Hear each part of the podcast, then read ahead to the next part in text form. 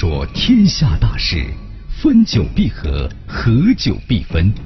世间万象，盛极而衰，否极泰来。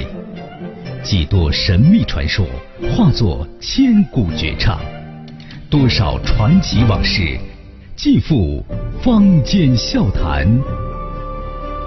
论古道今，评说天下，晚星画传奇。今天呢，我们讲的是对中国最铁的国家。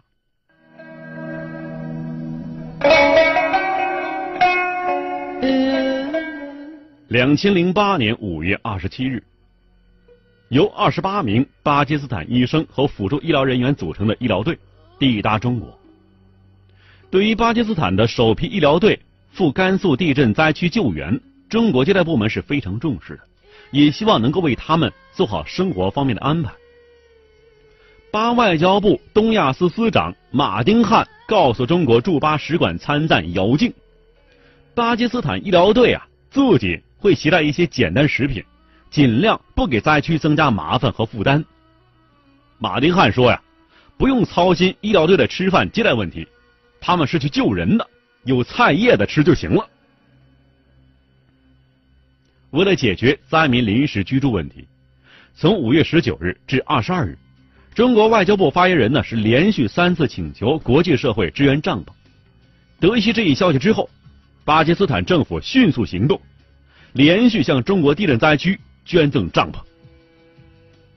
细心的中国人发现呢，巴基斯坦捐助中国的帐篷数量精确到了十位数，达到了两万两千两百六十顶，而在分批运送的时候，甚至精确到个位数。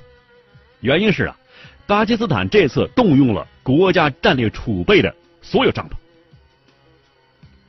中国驻巴使馆非常清楚，这些帐篷啊。对于经济并不发达的巴基斯坦来说，是一笔很大开销，所以希望以中方购买的方式送给灾区，就说你捐我帐篷，我呢给你钱。但是经过几次询问，巴基斯坦国家减灾局主席法鲁克还有其他巴方官员都拒绝透露帐篷价格。法鲁克说呀，这些帐篷是救灾用的，是我们心意的表达。这些援助不是用钱来衡量的。中国兄弟以前帮我们的时候，跟我们要过钱吗？一位使馆工作人员动情的说：“呀，听到这些话，我的眼泪都流出来了。”姚静介绍说：“据市面价格，一顶帐篷大约是两百美元左右，光是帐篷一项。”巴基斯坦的捐赠价值就超过了四百万美元。巴基斯坦人民的兄弟情谊令无数中国人感动不已呀。有人说了，我还能说什么呢？一个国家能做到把储备的所有帐篷捐给中国，这已经超越了友谊啊！怪不得大家经常说巴基斯坦是兄弟。说实在的，很多兄弟都做不到这一点。还有，地震的时候啊，为了多帮我们运输物资，他们把飞机的座椅全拆了，全部坐地上，只为了多装点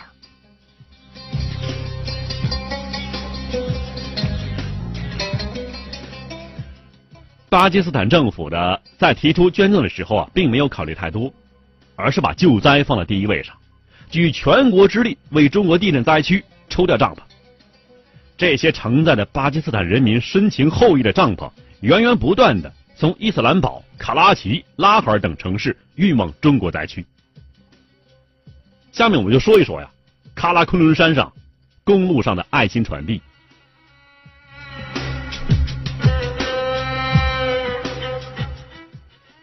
巴基斯坦提供救灾帐篷之后，运输成了问题。你毕竟啊，八方运输机每架呢？只能运送不过是两三百顶帐篷，为此，使馆和巴方经过协商决定，大部分帐篷通过这个喀拉昆仑山的公路，也就是中巴友谊公路来进行运输。喀拉昆仑山公路啊，平均海拔非常高，路况也很复杂。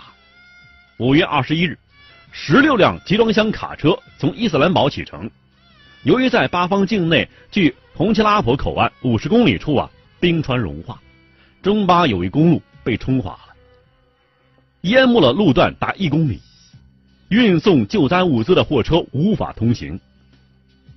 经过中国新疆路桥公司和巴方工程人员的连夜紧急抢修，道路最终恢复了通行。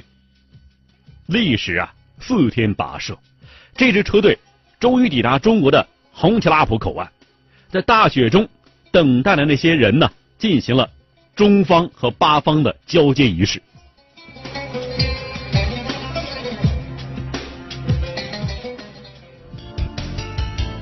晚星画传奇，说的其实是当下的事儿。上个世纪九十年代初啊，美国在联合国大会公开提出，要求全世界制裁中国。美国曾经以援助大批过剩的军用物资、部分新型战机以及不少于每年五百万美元援助。要求巴基斯坦离开中国，站到所谓的民主与自由一边。结果怎么样呢？美国呀，没有得逞。在联大投票的时候，巴基斯坦站起来高声反对制裁中国，并且指出这是毫无理由的干涉中国内政主权的一种行为。这是联大制裁中国问题议案的第一张反对票。我们用数十万将士的生命曾经帮助过的某个国家，这国家呀，却令人心寒的投了弃权票，我就不点名了。还有必要提一下的就是啊，反对票一共有两张啊，一张是巴铁是吧？另外一票是古巴，也是我们的铿锵朋友。巴基斯坦如此表态之后。随即招致西方暴风骤雨般的制裁。不久啊，八国军事政变，军政府上台，虽然改变了很多，但是唯一不变的，就是八国军政府没有任何改变巴中友谊的关系。那刚才也提到了，古巴呢也是投了反对票的，随后呢又倡导召开全世界不结盟运动的四十八国大会。以压倒性的绝对优势通过了一个反对联合国干涉中国内政的决议。什么是朋友啊？患难见真交啊！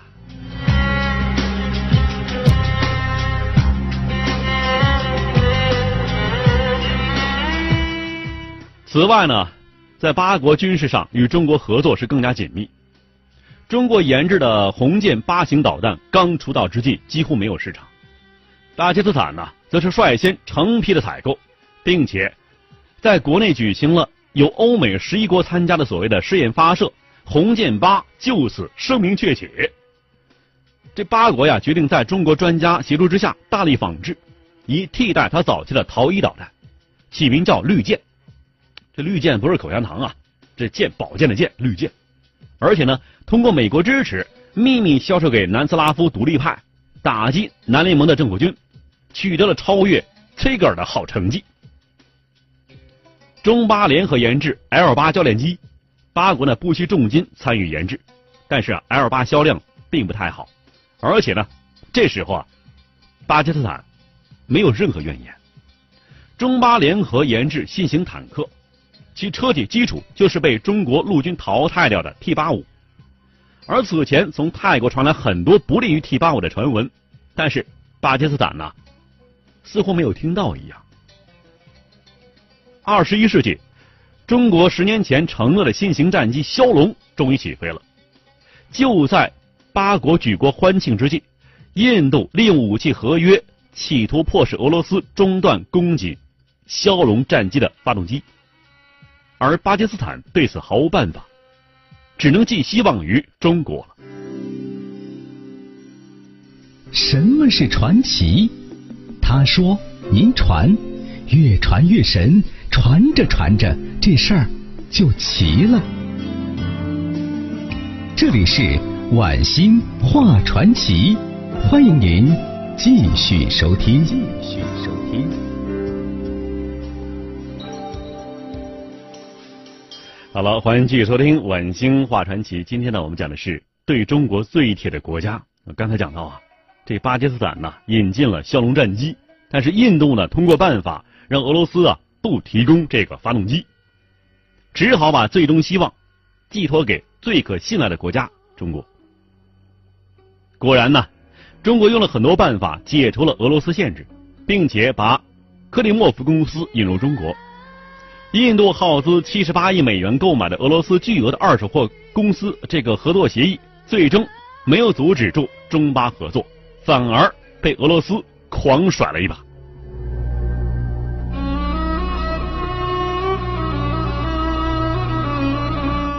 中国主席到巴访问，巴基斯坦总统啊以最盛大仪式率领政府团前去机场恭候。而且啊，竟然打出了六星红旗。知道咱国旗是五星红旗是吧？这个巴基斯坦国旗呢是一个星星一个月亮啊，把这个星星放在五星红旗的下面一个星星里头去。印度媒体对此评价说呀，八国军政府是在出卖八国，而中国主席则给予八国四好邻国的高度评价。此外呢，军政府上台之后，增加了很多新闻管束内容。在巴基斯坦，不准以台湾和中国，或者是北京和台北等所谓擦边球的词令来报道。他们依旧在说呀，中国台湾省如何如何。此后呢，凡是由中国负责完成的工程项目，都增加了为数众多的武装士兵，几乎超越了总统卫队啊。在巴基斯坦的公车上，如果你是中国人，你会感到什么是朋友，什么是四好邻国。你可以参观很多。设立有禁区标志的这设施，而如果你是西方人，肯定会遭受拒绝。从大面说呢，我们政府可以说是很对得起朋友的，但是从琐碎上来说，我们的国民呢，真的有一些不知道到底谁是朋友，到底谁看得起你。我们不是说骂自己啊，但是我们一些人就是这样的，别人又是瞧不起我们，我们却要把热脸贴人家冷屁股。反而对那些真诚热爱我们的，却给予冷嘲热讽。巴基斯坦国民总数不足中国的三分之一，我们今天开的几十万没啥，明天再开的几十万没啥，但是你想想看，巴基斯坦有多少几十万呢？够我们开的多少天呢？巴基斯坦人的兄弟情谊令无数中国人感动不已呀。我们还能说什么呢？一个国家。能做到把储备的所有的帐篷捐给中国，这已经超越了友谊了。怪不得大家经常说呀，巴基斯坦是兄弟。说实在的，很多兄弟都做不到这一点呢。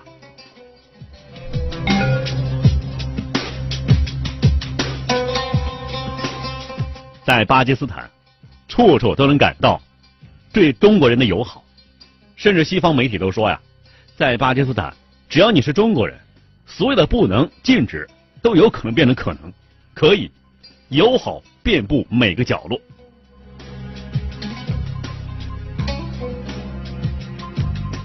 曾经在美国总统布什访问巴基斯坦期间呢，八国内政府的发言人宣称啊，要增加与加大对中国华人与中国人友好的尊重程度，进一步开放中国人参观场地与场所，而巴基斯坦。在濒临印度的一个小小县城里，一名英国记者与一名中国籍的女游客发生冲突。欧洲媒体拿到的资料显示啊，几乎在场的百分之九十巴基斯坦人不问事情缘由，对英国记者实施了一些很不友好的暴力手段，阻止他对中国女子的攻击。当时一名巴基斯坦的人高喊呐：“英国佬是猪，侮辱中国人就是我们的敌人。”在西方媒体接触的很多巴基斯坦平民与社会阶层的对中国人的态度来看呢，几乎是难以置信的一个口径。他们都认为中国是巴基斯坦的强大后盾，中国对于巴基斯坦这种帮助是无私的，而且是最大的。因此，他们仇恨任何敢于在巴境内对中国人的不友好的任何西方国家。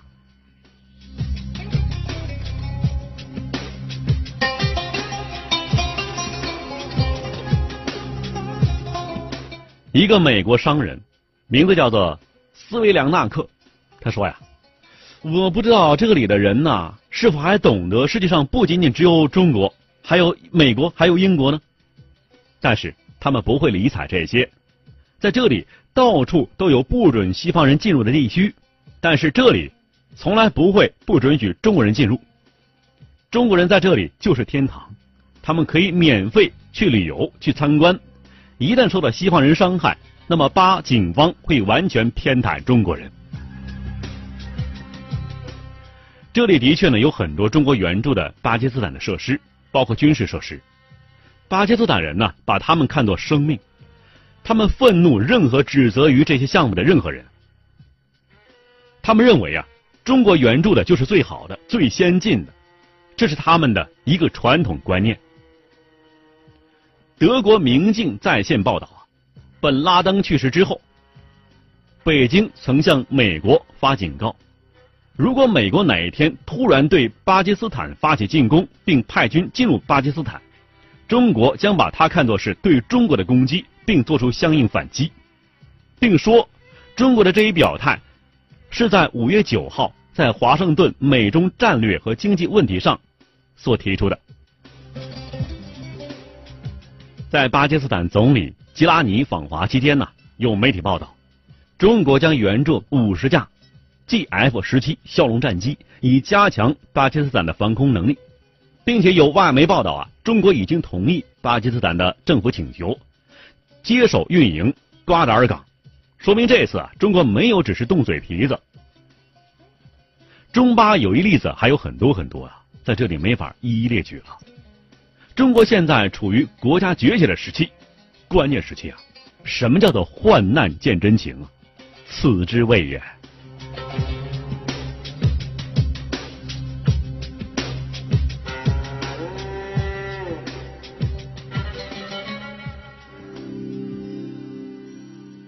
什么是传奇？他说：“您传，越传越神，传着传着，这事儿就齐了。”这里是晚星画传奇，欢迎您继续收听。继续收听。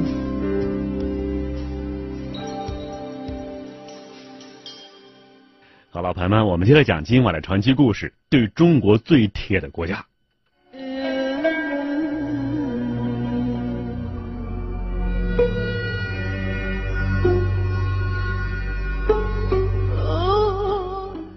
中国总理李克强二十三日应邀在巴基斯坦议会发表题为“让全天候友谊结出新硕果”的演讲，积极评价中巴传统友谊，展望中巴战略合作的美好前景。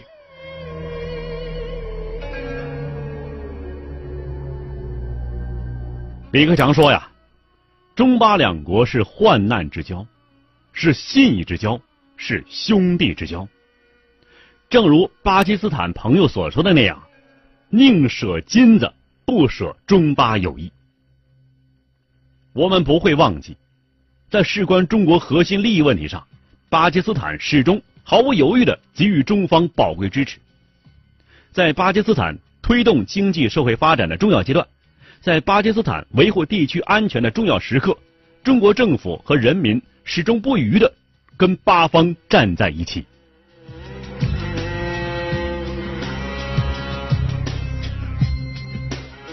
李克强接着说啊，中国的网民在网上啊发明了一个新的网络语言，把中国和巴基斯坦的友谊称作“巴铁”，用中国的俗话说是“铁哥们儿”。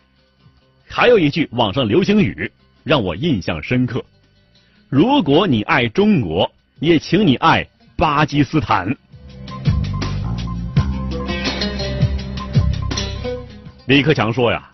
发生在巴基斯坦的一件故事，也深深的感动了十三亿中国人民。在吉尔吉特市有一座中国烈士陵园，安葬着为援建巴境内喀拉昆仑公路而牺牲的一百四十几名中国工人。多位普通的巴基斯坦人呢，自愿无偿的担负起看护陵园的责任。其中一位守陵人几年前呢，不幸病逝了，他的孩子义无反顾的接过护陵使命。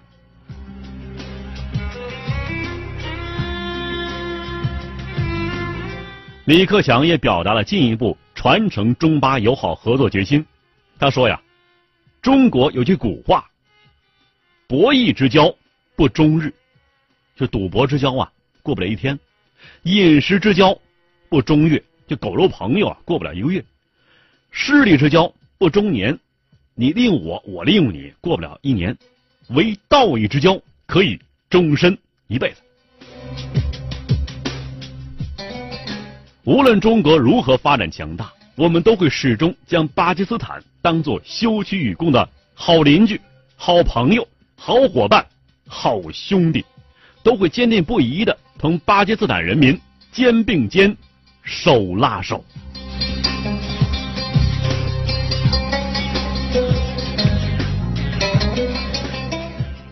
李克强的演讲获得了在场八方参议员们的热烈响应。他们用巴基斯坦传统的敲击桌面的方式来表达对演讲的喝彩和对中巴友好的支持，全场出现了十二次这样的敲击桌面的场面。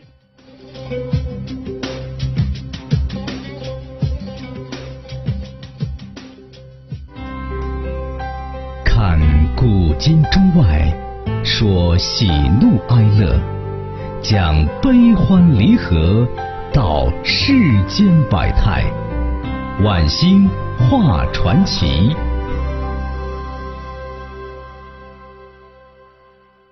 听众朋友，四川新闻频率 FM 一零六点一，在子夜零点到零点三十分为您送出的晚星画传奇，今天就播送到这里，感谢收听，明天我们再会。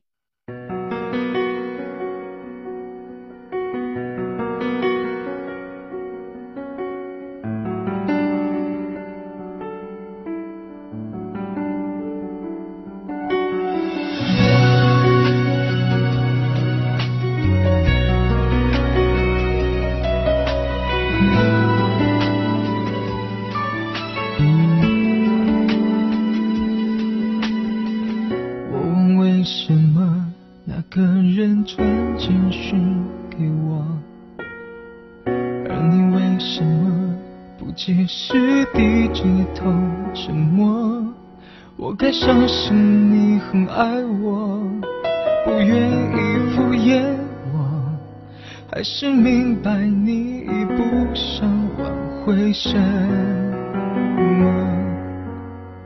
想问为什么我不再是你的快乐？可是为什么却苦笑说我都懂了？自尊常常将人拖着，把爱都走曲折，假装了解是怕真相太赤裸裸，狼狈比失去难受，我怀念的是无话不说。